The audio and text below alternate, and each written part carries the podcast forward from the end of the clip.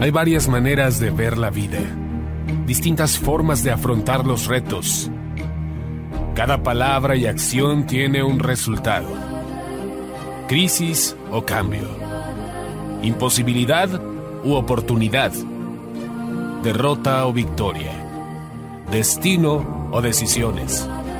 Culpabilidad o responsabilidad. Mentira o verdad. Víctima o vencedor. La diferencia se marca en los pensamientos, las ideas y las acciones. Esto es Mensajes de Victoria con Marco Tulio Carrascosa.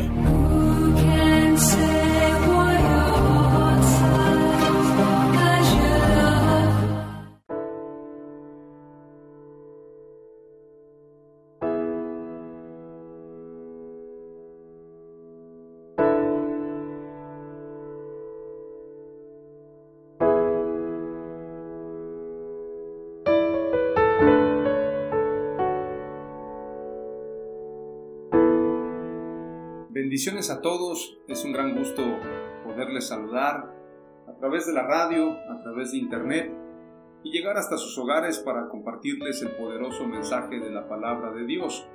Hoy estoy muy contento porque nos encontramos en el episodio número 25 de la serie Transformación Generacional. Este mensaje lo he titulado Un verdadero judío, cristiano e hijo de Dios. De alguna manera este mensaje es muy interesante en esta serie denominada Transformación Generacional porque vamos a hablar acerca de la importancia de saber lo que es un verdadero judío, un verdadero cristiano y un verdadero hijo de Dios.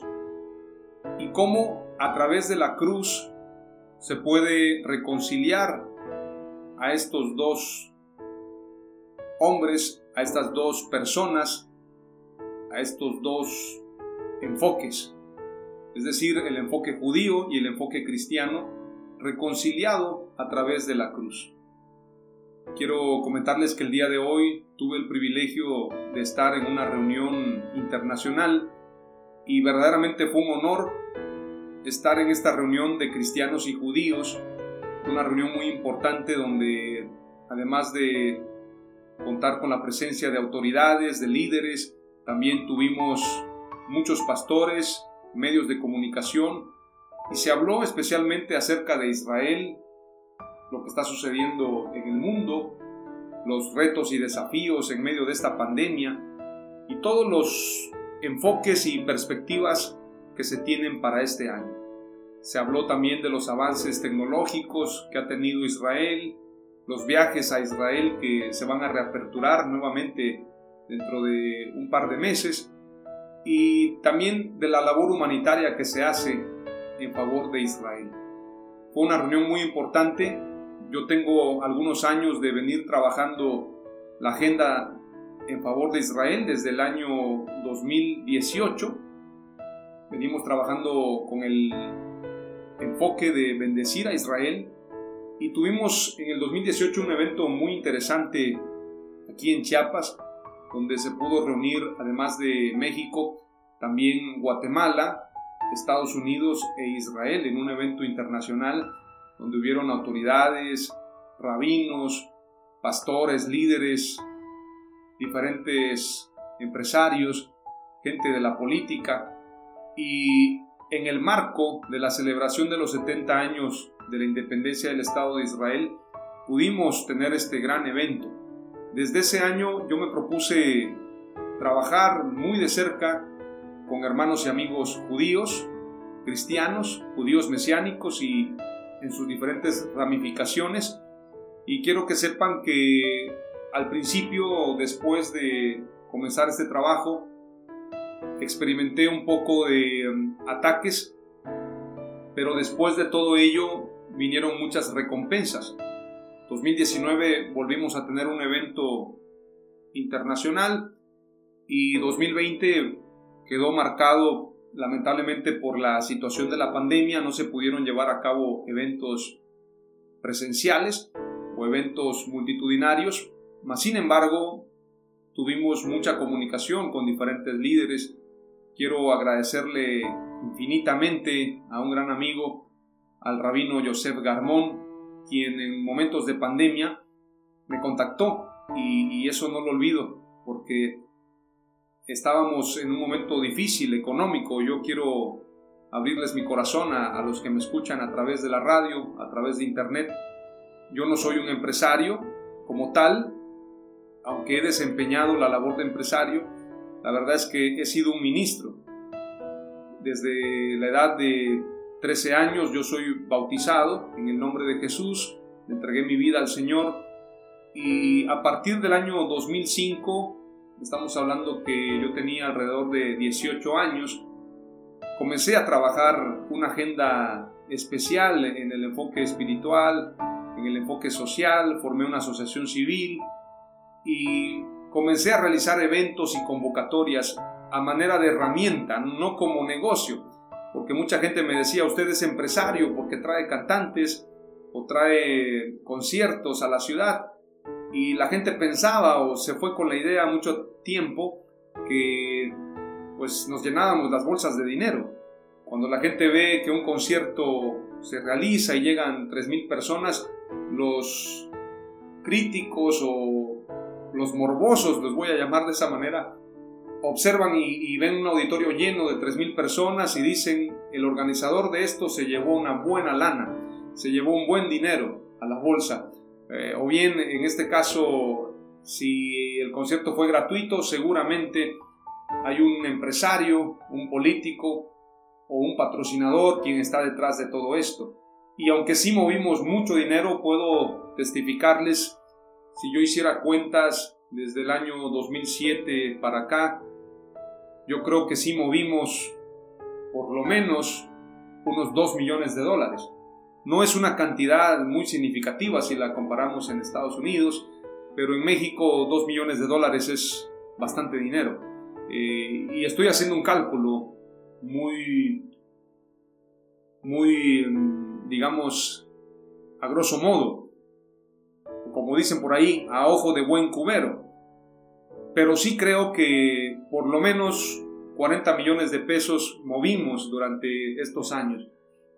Y la gente piensa, eh, bueno, si se movió todo ese dinero, seguramente el hermano es un gran empresario y debe tener mucho dinero, debe tener casas, debe tener trailers. Me decía un hermano siempre que me encontraba, hermano, ¿dónde están los trailers? Me decía, eh, porque él pensaba que, que cada vez que había un evento, uno se llenaba de dinero. Quiero decirles que Dios me permitió vivir bien todos estos años sin carencias y creo que la mayor prosperidad es cuando tú tienes para dar, cuando tú tienes para bendecir a otros y sobre todo cuando no te falta nada, porque a mi criterio, rico no es el que tiene en abundancia, le sobra, sino rico es al que no le falta, el que tiene un plato de comida, el que tiene una casa, un techo, cómo trasladarse de un lugar a otro, un medio de transporte. Recuerdo que en los años de mi juventud yo tenía una bicicleta y lo recuerdo con mucho entusiasmo, era una bicicleta de montaña. Y con esa bicicleta de montaña nos movíamos a todos lados. Era una emoción tener una bicicleta de montaña porque no cualquiera tenía una bicicleta de montaña, quiero decirlo. Y la bicicleta que yo tenía, que por cierto era usada, me la empeñaron, la persona que me dio la bicicleta me la empeñó y después me dijo, sabes, no tengo el dinero para sacarla, si me das una diferencia, la bicicleta es tuya. Y bueno, yo le di la diferencia y me quedé con esa bicicleta que me duró durante muchos años. He pensado eh, en algún momento comprar una buena bicicleta de montaña y utilizarla para ir a muchos lugares. La verdad es que es muy emocionante tener una bicicleta de montaña, el poder pedalear. Eh, no nos vaya a pasar como en una ocasión un pastor contó que llegó un joven y le dijo, este, estoy peladeando la vida, dijo. En lugar de decir pedaleando como pedal, de pedalear, él dijo, estoy peladeando la vida. Y se escuchó muy mal esa palabra. No vaya usted a decir eso en algún momento, que está peladeando la vida, sino usted diga que está pedaleando. Y decía por allí también, me parece que fue Albert Einstein, que la vida es como una bicicleta. En momentos de desequilibrio o cuando sientes que vas a caer, lo mejor es pedalear para que vuelvas a tomar el equilibrio. Y sí, definitivamente tener una bicicleta de montaña nos ayuda a tener esa aventura, esa emoción de ir de un lugar a otro. Recuerdo muy bien precisamente que cuando realizábamos los eventos masivos, eh, los cantantes nos pedían ciertos, ciertos riders, y lo comento porque en algún momento quiero escribir un libro y ya lo tengo en mente, espero que Dios me lo permita, y es un libro de autocrítica, porque Marcos Witt hace muchos años escribió un libro que se llamó ¿Qué hacemos con estos músicos? Y hablaba precisamente, bueno, no recuerdo si decía, ¿qué hacemos con estos músicos? o qué hacemos con estos artistas. No recuerdo bien el nombre. Artistas con H, por cierto. No recuerdo bien el nombre del libro, pero fue un bestseller, fue un libro muy vendido, o si no fue un bestseller, por lo menos fue un libro muy exitoso. En ese libro Marcos Witt criticaba a quienes hacían contratos con disqueras de renombre y mencionaba precisamente el evitar una serie de requerimientos para dar un concierto para Dios. No es el tema de hoy, pero quiero contarles que en algún momento yo quisiera escribir un libro porque tengo muy presente que los cantantes nos pedían ciertos riders y cuando nos pedían esto pues obviamente se incluían algunos cantantes, no voy a mencionar nombres, nos pedían camionetas suburban, camionetas eh, que tuvieran bastante espacio para que viajaran los músicos y obviamente nosotros no teníamos las camionetas, las rentábamos. Entonces la gente cuando nos veía llegar a un evento, pues veía al productor del evento, que por cierto era también el predicador y era el, el organizador orquesta, porque la hacíamos de anunciantes, hacíamos los spots de radio, hacíamos eh, la publicidad impresa, yo acompañaba al diseñador desde que comenzaba el diseño hasta que lo terminaba. A veces nos comíamos eh, los tamales acompañando al diseñador hasta que terminaba el diseño y quedaba adecuado.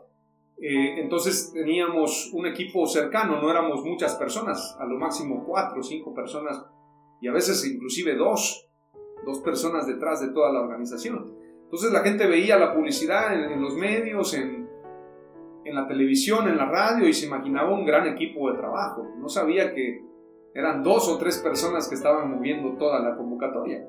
El día del evento, pues veían al productor llegar en una camioneta rentada, una camioneta suburba, y decían, el hermano mueve muchísimo dinero. Y es cierto, movíamos muchísimo dinero, pero la verdad es que nunca tuvimos un presupuesto, por decirlo así, que nos entregaran, aquí tienes medio millón de pesos y vas a mover este evento. La mayoría de veces comenzábamos de cero y desde cero construíamos todo el proyecto. Esto nos ayudó a crecer. Esto nos ayudó a fomentar una vida de fe. Y esto nos ayudó también a forjar carácter.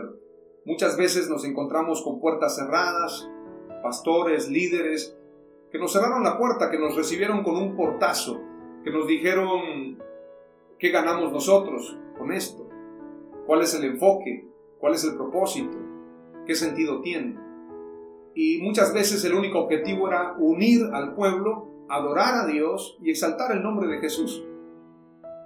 Los pastores, los líderes normalmente, y no critico esta visión, pero muchos pastores, el objetivo principal es ganar almas, pero muchas veces más que ganar almas es ganar adeptos, tener la iglesia llena, es decir, yo le invierto a una cruzada, pero tengo que tener una nueva cantidad de hermanos y hermanas que se agreguen a la iglesia. De lo contrario, es una pérdida de tiempo invertirlo en una campaña si no ganamos nada. Entonces, el trabajo de iglesia se traduce a convocar nuevos adeptos o a tener más recursos. Si no existe eso, simplemente es pérdida de tiempo. Ahora, en esta pandemia donde no se puede hablar de tener un control sobre los nuevos creyentes, sobre los nuevos adeptos o simplemente sobre el crecimiento de la iglesia, los pastores voltean a ver y dicen, bueno, ¿y ahora qué hago? no tengo la gente cautiva, están en las redes sociales, hay tráfico de ovejas, hay tráfico de personas a través de los medios de comunicación, hay tráfico de predicadores y sobre todo hay tránsito o, o hay un intercambio de doctrinas y pensamientos, entonces los pastores están muy confundidos, muy preocupados.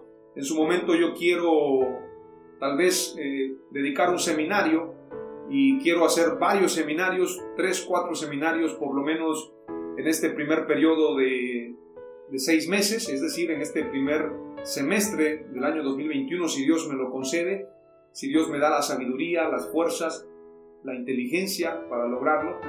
Quiero hacer un seminario a manera de entrenamiento para pastores y líderes. Quiero hacer un seminario para líderes resilientes, es decir, aplicar resiliencia en momentos difíciles como estos en la historia. Tener una cultura de resiliencia, porque si no tenemos resiliencia, no sabremos cómo enfrentar los diferentes retos de hoy.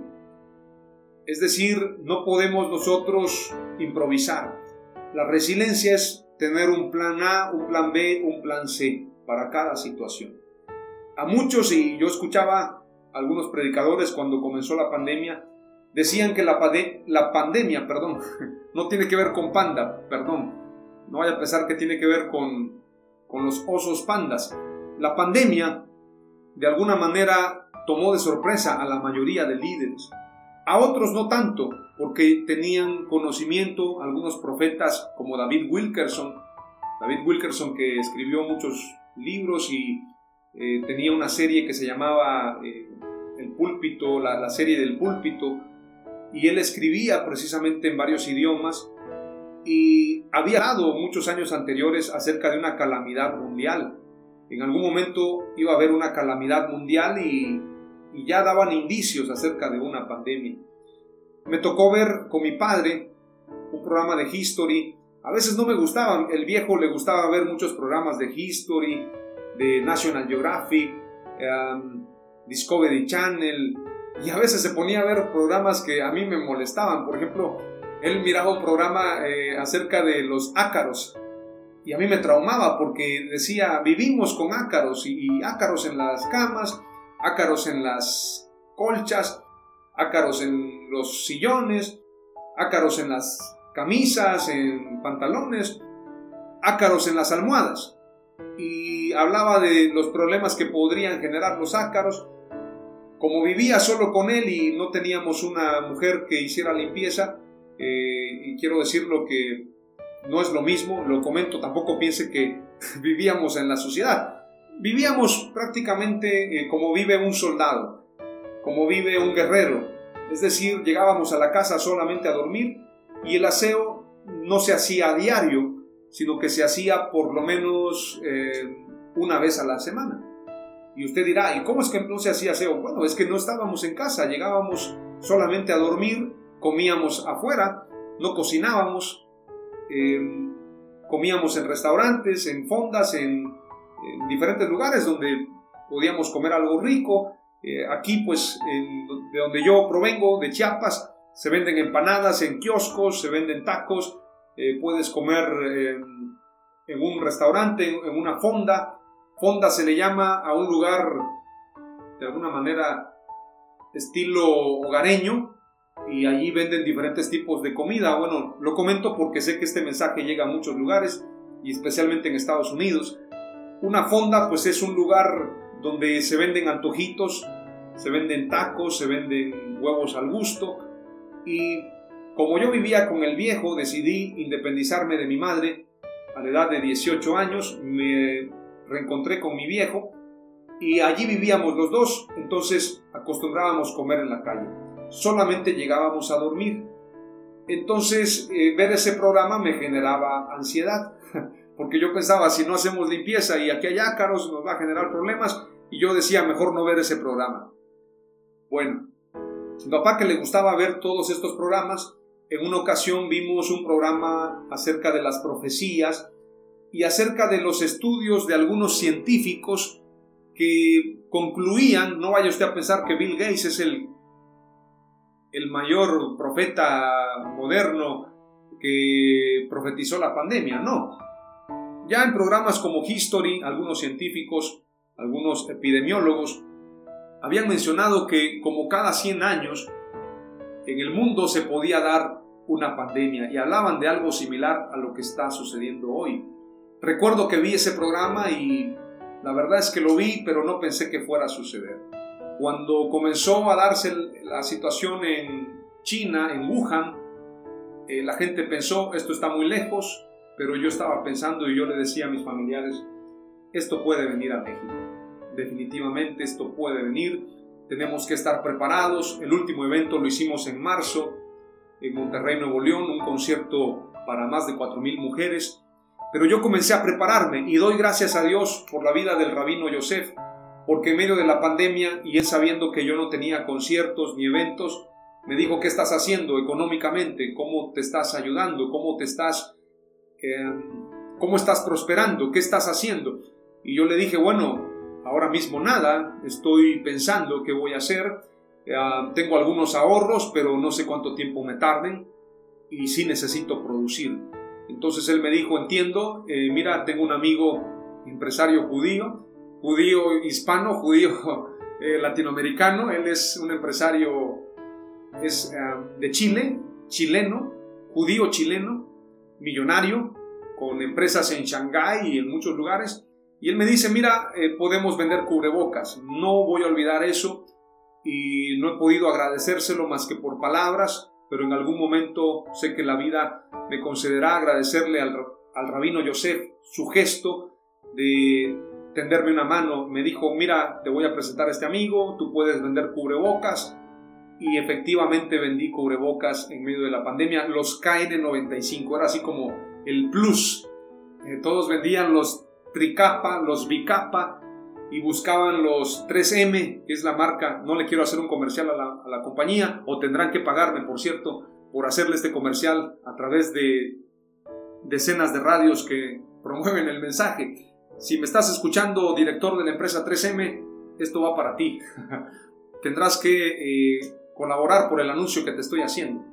Pues la empresa 3M manejaba los mejores cubrebocas y los únicos que competían eran los cubrebocas chinos, los KN95.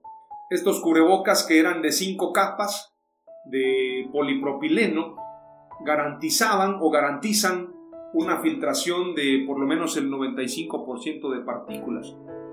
Entonces, observando todo este panorama y viendo que la gente no podía adquirirlos, sobre todo los cubrebocas que se vendían KN95 los vendían a un costo de más o menos, estamos hablando de 6 dólares mexicanos. Yo pude traer entonces estos cubrebocas promoviéndolos a través de diferentes plataformas. Me contactó un amigo, un empresario, y el empresario me pidió una cantidad de cubrebocas. Mandamos a traer cubrebocas desde Shanghái y realizamos una excelente venta que me produjo muy buenas ganancias que ayudaron en mucho para solventar, solventar la situación que se estaba viviendo. De alguna manera agradezco a la comunidad judía. Yo amo a Israel, bendigo a Israel y es un honor ser amigo de muchos de ellos. Al rabino Yosef lo conocí en el evento de 2018 en Chiapas, México, y desde ese tiempo cultivamos una amistad y él fue un medio para contactar a este empresario judío. Por cierto, les cuento, trayendo los cubrebocas a México, hubo una situación. En México todo está regulado, al igual que en muchas naciones, pero en México eh, todavía más, sobre todo las importaciones que vienen de China. Y pareciera que en una pandemia un producto como una cubreboca debería de pasar rápidamente, pues hay que garantizar la salud de la sociedad. Pero no, se requerían permisos para poder trasladar para poder ingresar los cubrebocas. Y entonces cuando ya estábamos haciendo toda la tramitología, resulta que me pregunta el empresario, eh, Emilio se llama él, Emilio Kaplan, es un empresario judío de la familia Kaplan. Ellos también realizan viajes, viajes de negocios y viajes de turismo hacia Israel. Me dice, ¿tienes una empresa de importación? Y le digo, no. Bueno, pero eso no es el problema. Cualquier empresa nos puede ayudar. Tenemos, en la sociedad cristiana somos muy unidos, tenemos rectores, tenemos arquitectos, bueno, tenemos comerciantes, importadores, exportadores. Bueno, pensé que era fácil, pero no resultó nada fácil, pues se necesitaba tener un permiso, algo así como en Estados Unidos es la FDA, en México es COFEPRIS. Si no teníamos el permiso de COFEPRIS para importar, simplemente la importación no podía ingresar. Aunque estuviese pagado, aunque estuviese importado, no podía entregarse a los dueños. Entonces, Dios me concedió, a través del amigo Emilio Kaplan, conocer a otros amigos judíos y pude conocer a un empresario judío de nombre Abraham.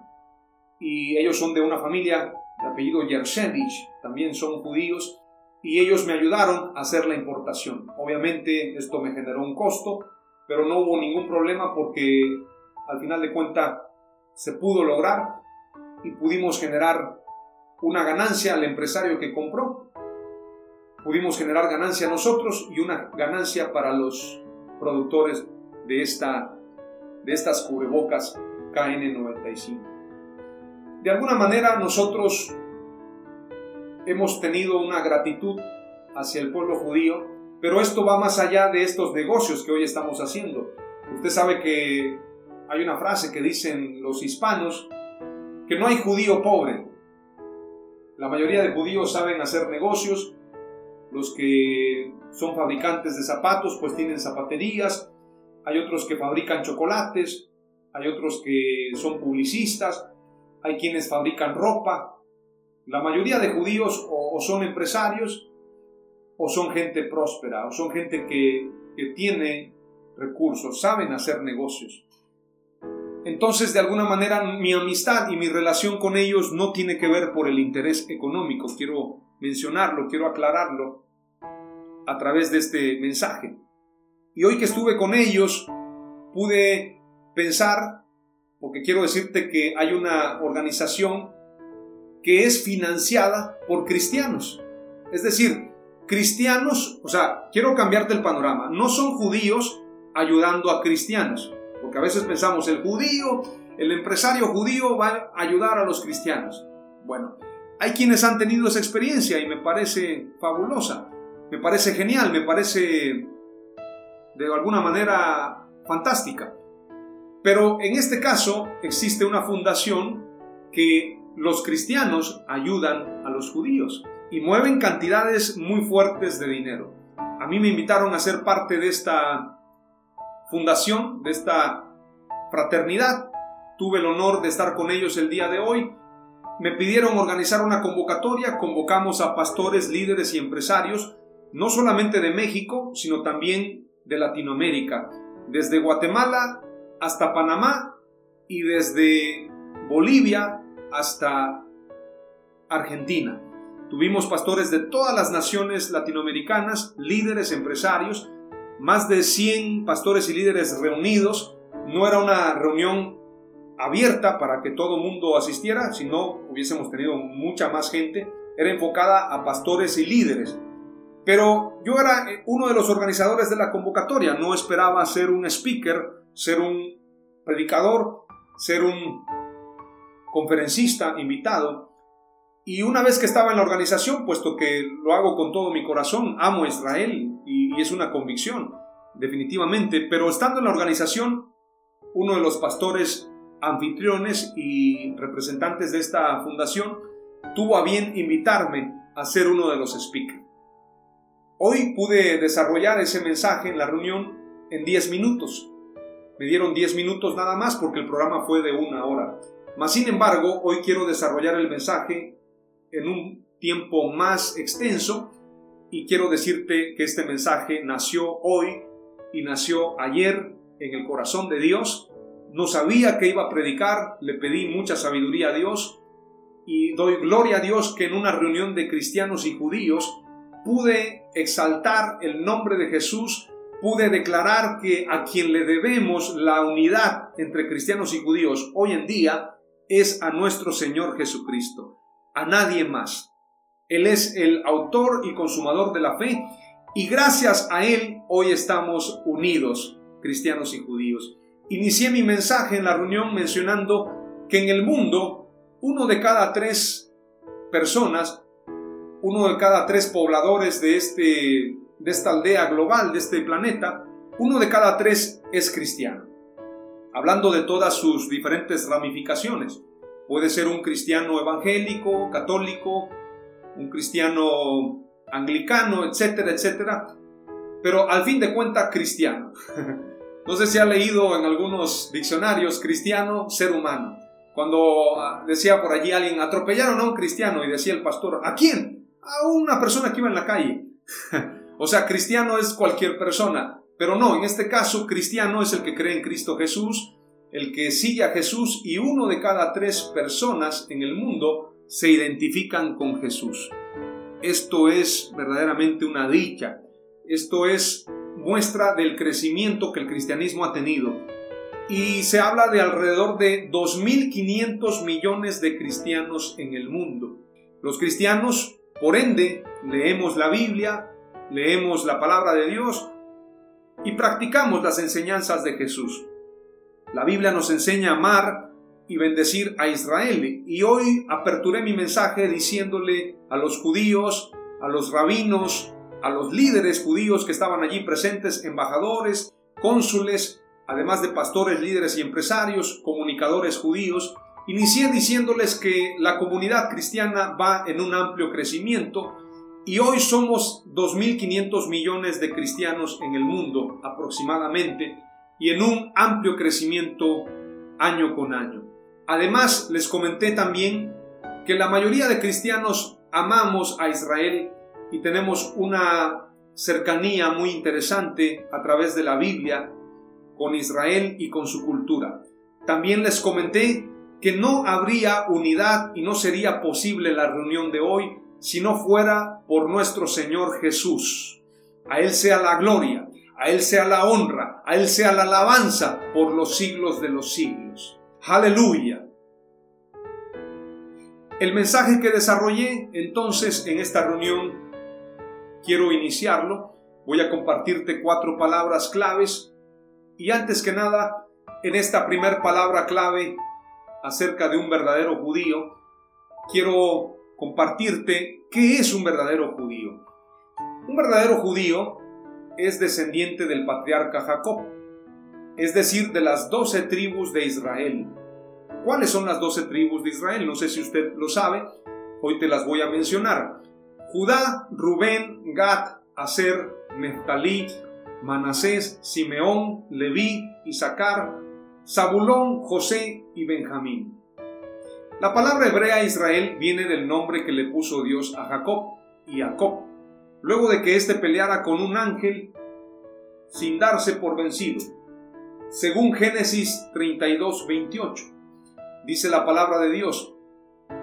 Y el varón le dijo, no se dirá más tu nombre Jacob, sino Israel, porque has luchado con Dios y con los hombres y has vencido.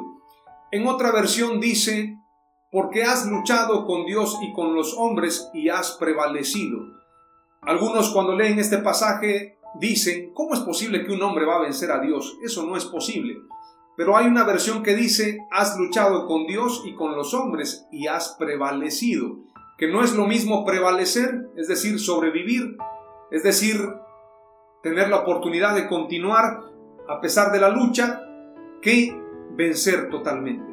Yo sí creo que hay un error en la traducción, mas sin embargo es una teoría personal. Al final de cuenta tendríamos que investigar exactamente lo que dicen los rollos, los pergaminos acerca de este pasaje. Pero me gustó mucho la definición que dice acerca de Israel en otra traducción o bien en otro significado del nombre. Se reconocen dos acepciones de la etimología Israel. Una respalda lo que dice la Biblia de que peleó o luchó con él, es decir, con Dios. Otra considera la raíz de la palabra Isr y Ashar, que significa directo o recto. Recto a, directo a él. Es decir, esto habla de rectitud. Es decir, esto nos está hablando de que un verdadero judío es una persona recta, es una persona que practica la rectitud. Un verdadero judío es recto. Un verdadero judío es recto delante de Dios. Recordemos esta palabra y yo la compartí hoy en este mensaje. Hay alguien en la Biblia que recibió un elogio muy maravilloso, no solamente por el elogio, sino que de parte de quien fue dicho. Este elogio vino de parte de nuestro Señor Jesús.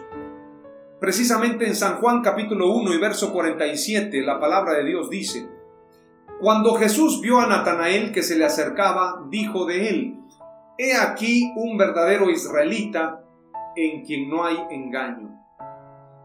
Imagínate estas palabras, he aquí delante de nosotros un verdadero judío en quien no hay engaño, es decir, un hombre recto delante de Dios. Y estas palabras las dijo Jesús. Ahora, es importante si tú buscas en una concordancia, en una Biblia, buscas las diferentes veces que aparece la palabra recto, vas a encontrar muchos pasajes. Pero yo quiero señalarte lo que dice Deuteronomio capítulo 6 y verso 18. La escritura dice, y harás lo recto y lo bueno en ojos del Señor para que te vaya bien, y entres y heredes la buena tierra que el Señor juró a tus padres. Proverbios 2.21 dice también, porque los rectos habitarán la tierra, y los perfectos permanecerán en ella.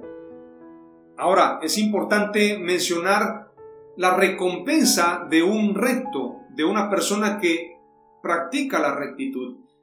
Porque Dios hace acepción, es cierto, pero en estos casos, Dios hace acepción entre el bueno y el malo.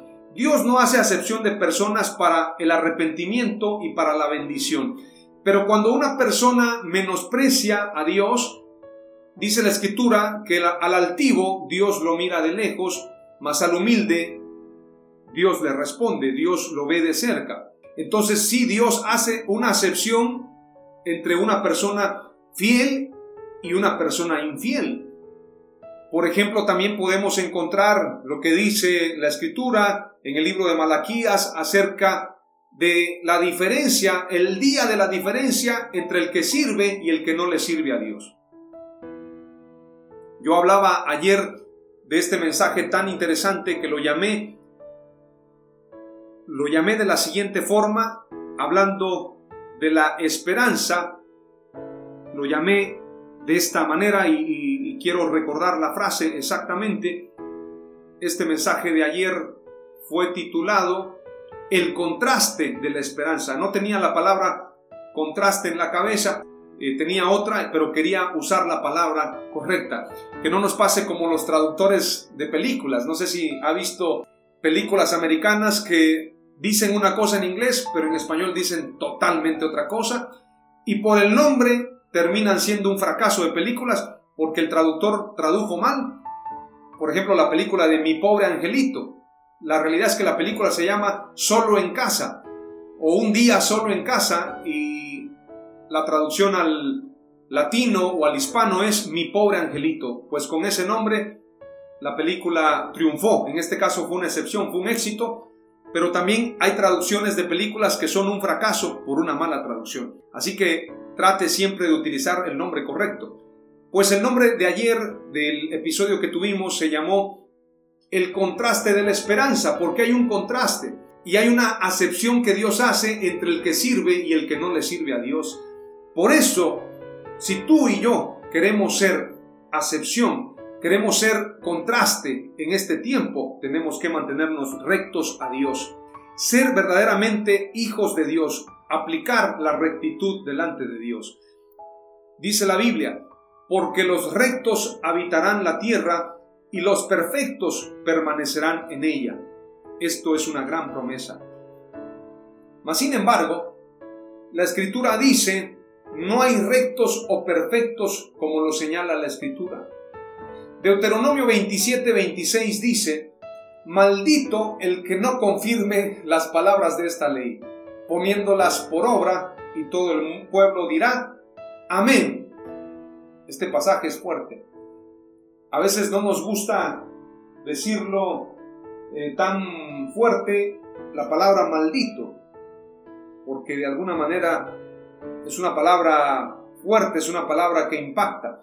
Pero si la escritura dice, maldito el que no confirme las palabras de esta ley, poniéndolas por obra, y todo el pueblo dirá, amén. Salmo 143, verso 2 dice, y no entres en juicio con tu siervo, esto lo escribe David, y no entres en juicio con tu siervo, porque no es justo delante de ti ningún viviente.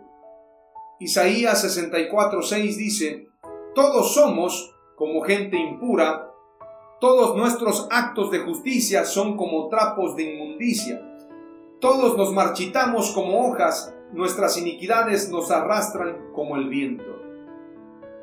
Isaías 53, 6 dice, todos nosotros nos descarriamos como ovejas, cada cual se apartó por su camino, mas Jehová cargó en él el pecado de todos nosotros. Es decir, aún en el Antiguo Testamento se reconoce que no hay justo ni aún uno. No piense que solamente lo señala el apóstol Pablo en su carta a los romanos. No, también el Antiguo Testamento, y por esto estoy hablando de lo que significa un verdadero judío. La escritura señala en diferentes pasajes que no hay hombre recto, que no hay hombre sin pecado, todos nos descarriamos, dice Isaías, y también señala el libro de Deuteronomio, maldito el que no confirme las palabras de esta ley poniéndolas por obra. El apóstol Santiago, el hermano del Señor, el hermano de Jesús, escribe, si alguno viola uno de los puntos de la ley, es infractor de toda la ley. Por lo tanto, si nosotros confiamos en nuestras obras, estamos perdidos. Esto lo mencioné hoy en el mensaje a la comunidad judía, diciéndoles, un verdadero judío tiene que ser recto delante de Dios, pero la verdad es que nuestras justicias son como trapo de inmundicia delante de Dios. Necesitamos al Mesías, necesitamos a Jesús, necesitamos a Dios para ser libre, para ser libres de toda condenación. Así que el mensaje, la palabra clave número uno es un verdadero judío es recto. Segunda palabra clave es la siguiente, un verdadero cristiano practica el amor. Un verdadero cristiano practica el amor. Entonces vamos a leer lo que dice la escritura acerca de un verdadero cristiano. Mateo 22:36 dice, Maestro, ¿Cuál es el gran mandamiento en la ley? Jesús le dijo, amarás al Señor tu Dios con todo tu corazón y con toda tu alma y con toda tu mente. Este es el primero y grande mandamiento. Y el segundo es semejante, amarás a tu prójimo como a ti mismo. De estos dos mandamientos depende toda la ley y los profetas. El joven rico, dice la escritura. Un hombre principal le preguntó diciendo, Maestro bueno, ¿qué haré para heredar la vida eterna? Jesús le dijo, ¿por qué me llamas bueno? Ninguno hay bueno sino solo Dios. Los mandamientos sabes, no adulterarás, no matarás, no hurtarás, no dirás falso testimonio, honra a tu padre y a tu madre. Él dijo, todo esto lo he guardado desde mi juventud. Jesús oyendo esto le dijo, aún te falta una cosa Vende todo lo que tienes y dalo a los pobres y tendrás tesoro en el cielo, y ven, sígueme. Entonces él oyendo esto se puso muy triste porque era muy rico.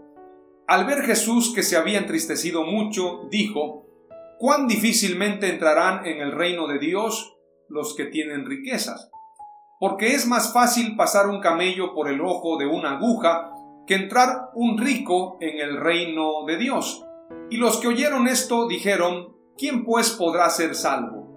Él les dijo, lo que es imposible para los hombres es posible para Dios.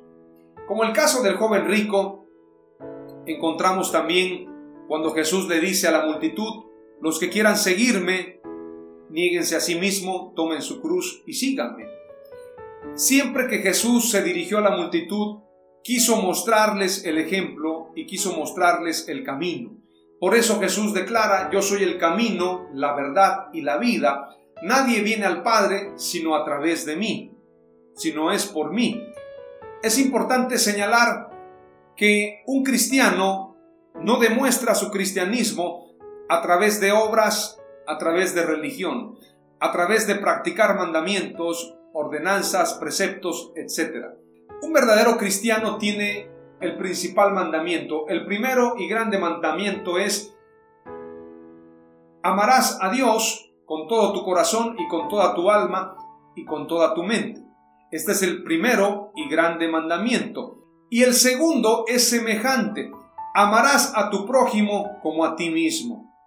Entonces, el amor es lo que marca la diferencia en un cristiano. Por esto el apóstol Pablo escribe, si yo tengo la fe para mover montañas, si tengo la fe para llenar estadios, si tengo la fe para hacer milagros, si tengo la fe para prosperar y ser un multimillonario, si tengo la fe para hacer grandes cosas, pero no tengo amor, de nada me sirve.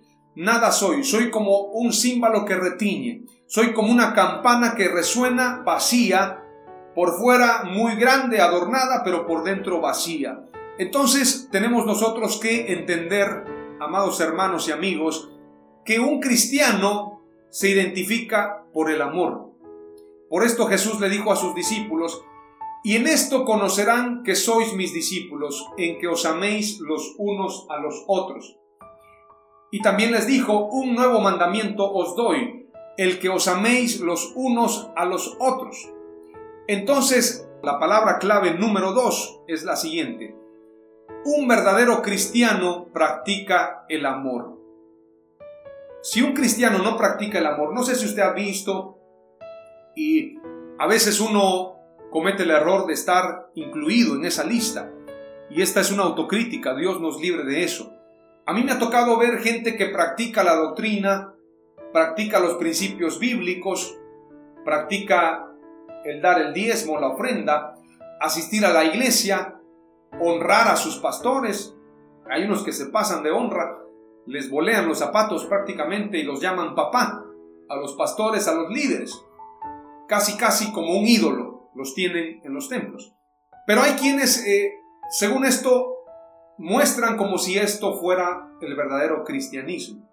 Pero cuando se trata de mostrar el amor al perdido, cuando se trata de mostrar el amor al prójimo, ellos no están para nadie. Ellos no existen ellos no aparecen, ellos no figuran.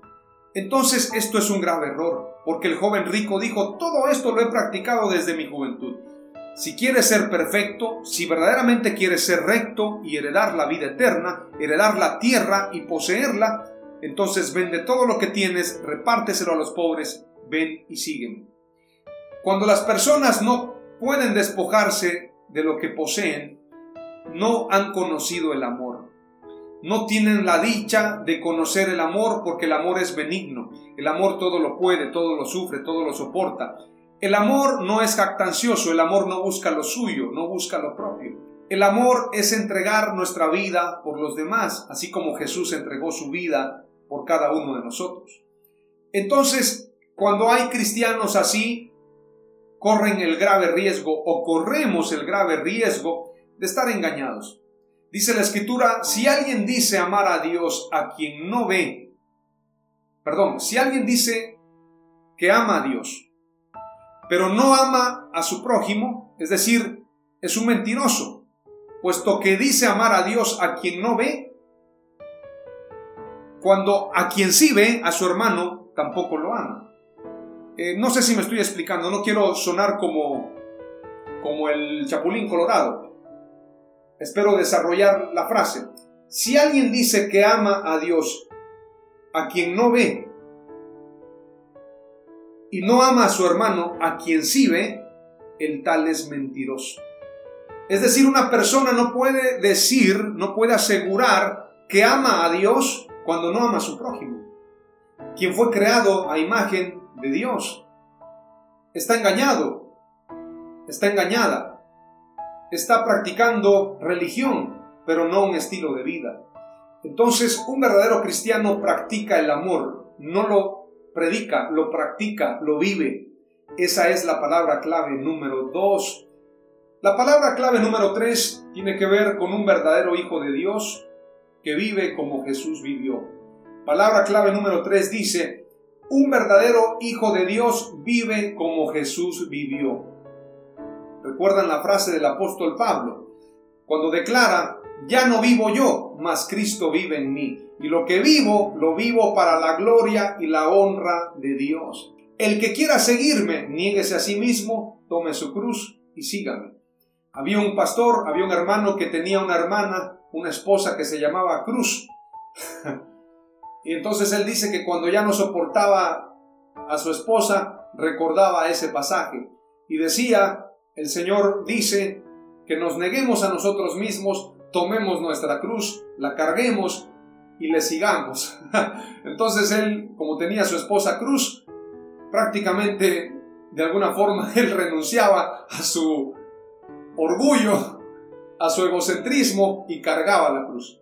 Vaya cruz que le tocó. Bueno, si usted tiene una esposa que se llame cruz, cárguela, ámela y renuncie a su ego para que Dios lo haga feliz a usted, a su esposa y usted pueda cumplir con el llamado de Dios. Aleluya. Un verdadero hijo de Dios vive como Jesús vivió. Jesús es el camino, la verdad y la vida. Quiero que leas los evangelios, te desafío a que leas Mateo, Marcos, Lucas, Juan, y te des cuenta que cada milagro de Dios, cada milagro de Jesús tiene una enseñanza. Él enseñaba una cosa y lo enseñaba no solamente verbalmente, sino aplicando un milagro y ese milagro era una enseñanza, es decir, él era la palabra viviente, él era el verbo hecho carne, lo que él predicaba lo vivía, lo practicaba, lo hacía, lo convertía en una realidad. Por eso cuando Jesús predica su mensaje, el Espíritu del Señor está sobre mí, por cuanto me ha ungido para dar buenas nuevas a los pobres, me ha enviado a sanar a los quebrantados de corazón, a pregonar libertad a los cautivos y vista a los ciegos, a poner en libertad a los oprimidos y a predicar el año agradable del Señor. Cuando Jesús le dice, esta palabra se ha cumplido delante de ustedes, es porque Jesús se apropiaba de la palabra y vivía la palabra, porque Él era la palabra viviente el verbo, cuando la Biblia dice el verbo se hizo carne, la palabra de Dios se hizo carne y habitó en medio de nosotros. La palabra decía, sea la luz, y fue la luz. Entonces Jesús lo que decía, lo cumplía, lo vivía, lo confesaba y se realizaba. Cuando Él les decía a los que Él les predicaba, yo soy el pan de vida que descendió del cielo, hacía un milagro de la multiplicación de los panes. Cuando Él les decía, ustedes están ciegos y no quieren ver, sanaba a Bartimeo para demostrarles la ceguera espiritual en la que estaban los religiosos. Siempre Jesús aplicó un milagro para una enseñanza. Todo el tiempo usted se cuenta de todos los milagros, inclusive las bodas de Canaán. Cada milagro tenía una enseñanza. La multiplicación del vino anunciando precisamente un tiempo de multiplicación, un tiempo de vino nuevo, un tiempo de fiesta, un tiempo de buenas noticias. Entonces, es importante señalar que un verdadero Hijo de Dios vive como Jesús vivió. Si no hay justo ni aun uno, si el único justo es Jesús, si la Escritura dice puestos los ojos en Jesús, el autor y consumador de la fe, si yo quiero ser un hijo de Dios, tengo que vivir y tengo que andar como Jesús anduvo es definitivo. Mira lo que dice la escritura acerca de un hijo de Dios. Dice, amados hijos míos, debemos amarnos unos a otros, porque el amor viene de Dios. Todo el que ama es hijo de Dios y conoce a Dios. El que no ama no conoce a Dios, porque Dios es amor. Aleluya. Dios nos dio muestras. Dice el pasaje. Dios nos dio muestras de su amor al enviar al mundo a Jesús, su único Hijo, para que por medio de Él todos nosotros tengamos vida eterna. El verdadero amor no consiste en que nosotros hayamos amado a Dios, sino en que Él nos amó y envió a su Hijo para que nosotros fuéramos perdonados por medio de su sacrificio. Hijos míos, si Dios nos ha amado así, nosotros también debemos amarnos los unos a los otros. Nadie ha visto nunca a Dios, pero si nos amamos unos a otros, Dios vive en nosotros y también su amor estará en nosotros. Sabemos que estamos íntimamente unidos a Dios porque Él nos ha dado su Espíritu. Nosotros mismos lo hemos visto y lo decimos sin miedo. El Padre envió a su Hijo para salvar a todo el mundo. Si alguien reconoce que Jesucristo es el Hijo de Dios, queda íntimamente unido a Dios como si fuera una sola persona con Él. Sabemos y creemos que Dios nos ama porque Dios es amor. Cualquiera que ama a sus hermanos está íntimamente unido a Dios. Si en verdad amamos a los hermanos y si vivimos como Jesucristo vivió en este mundo, no tendremos por qué tener miedo cuando Jesús venga para juzgar a todo este mundo. Hay gente que tiene miedo, ya Cristo viene. No tengas miedo, mejor ama a tu hermano. No tendrás miedo cuando Jesús venga para juzgar a todo este mundo. La persona que ama no tiene miedo. Donde hay amor no hay temor. Al contrario, el verdadero amor quita el miedo. Si alguien tiene miedo de que Dios lo castigue, es porque no ha aprendido a amar. Qué poderoso pasaje. El que aprende a amar no tiene temor el amor echa fuera el temor. Aleluya. Entonces un verdadero hijo de Dios practica el amor. Un verdadero hijo de Dios, y es la palabra clave, número 3, vive como Jesús vivió. ¿Y cómo vivió Jesús? Amando a su prójimo. En una ocasión le di consejería a un hermano que tenía problemas con su esposa y dijo, es que mi esposa no se sujeta a mí. Y la Biblia dice que las esposas deben sujetarse a los maridos. y yo le dije al hermano, sí, pero también la Biblia dice, esposos amen a sus esposas como Jesús amó a la iglesia, dando su vida por ella. Cuando escuchó ese consejo, el hermano dijo, es cierto, dar la vida es mucho más que dar provisión, mucho más que dar un beso, es dar la vida. Entonces, si tú quieres darle consejería a los matrimonios, diles que amen como Jesús amó. Diles que aprendan verdaderamente a amar conforme al amor de Jesús. La cuarta palabra clave, y con esto termino, es la cruz es un estilo de vida y a través de la cruz encontramos la reconciliación. A través de la cruz Jesús reconcilió a judíos y cristianos, a judíos y gentiles para ser un solo pueblo. Me gusta cómo Pilato coloca en la cruz en el mayor lugar de triunfo de Jesús, la cruz del Calvario es el lugar de triunfo, es el lugar de victoria, y en la cruz, en la parte más arriba de la cruz, decía una insignia, He aquí el rey de los judíos. Aleluya. La cruz es un estilo de vida y esta es la cuarta palabra clave y te leo lo que dice Efesios capítulo 2 para concluir reconciliación por medio de la cruz. Por tanto, acordaos de que en otro tiempo vosotros, los gentiles, en cuanto a la carne, erais llamados sin circuncisión por la llamada circuncisión hecha con mano en la carne. En aquel tiempo estabais sin Cristo, alejados de la ciudadanía de Israel, y ajenos a los pactos de la promesa, sin esperanza y sin Dios en el mundo. Pero ahora en Cristo Jesús, vosotros que en otro tiempo estabais lejos, habéis sido hechos cercanos por la sangre de Cristo porque Él es nuestra paz que de ambos pueblos hizo uno, derribando la pared intermedia de separación. Cuando se rasgó el velo, se derribó esa pared, aboliendo en su carne las enemistades, la ley de los mandamientos expresados en ordenanzas, para crear en sí mismo de los dos un solo y nuevo hombre, haciendo la paz y mediante la cruz reconciliar con Dios a ambos en un solo cuerpo, matando en ella las enemistades. Y vino y anunció las buenas nuevas de paz a vosotros que estabais lejos y a los que estaban cerca, porque por medio de él los unos y los otros tenemos entrada por un mismo espíritu al Padre. Aleluya, cristianos y judíos, judíos y cristianos unidos a través de la cruz de Jesús. El mensaje de hoy lo he titulado Un verdadero judío, cristiano e hijo de Dios. Las cuatro palabras claves, un verdadero judío es recto, un verdadero cristiano practica el amor, un verdadero hijo de Dios vive como Jesús vivió, y la cruz es un estilo de vida.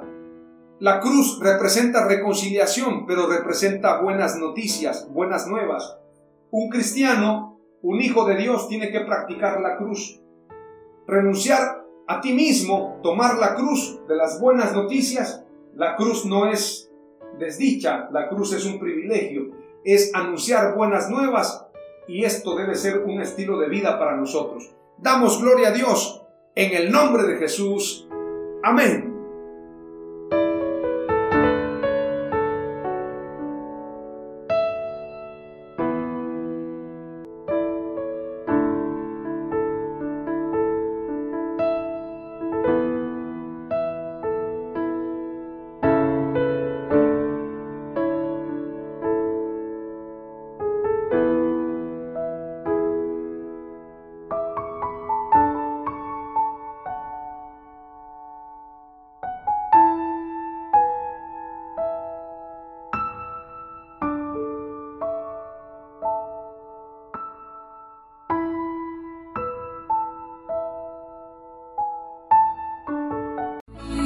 Esto fue Mensajes de Victoria con Marco Tulio Carrascosa. Gracias por escucharnos y seguirnos en nuestras redes sociales. Si deseas invitarnos a tu ciudad, escríbenos por inbox o al WhatsApp 961 66 882 99 961 66 882 99.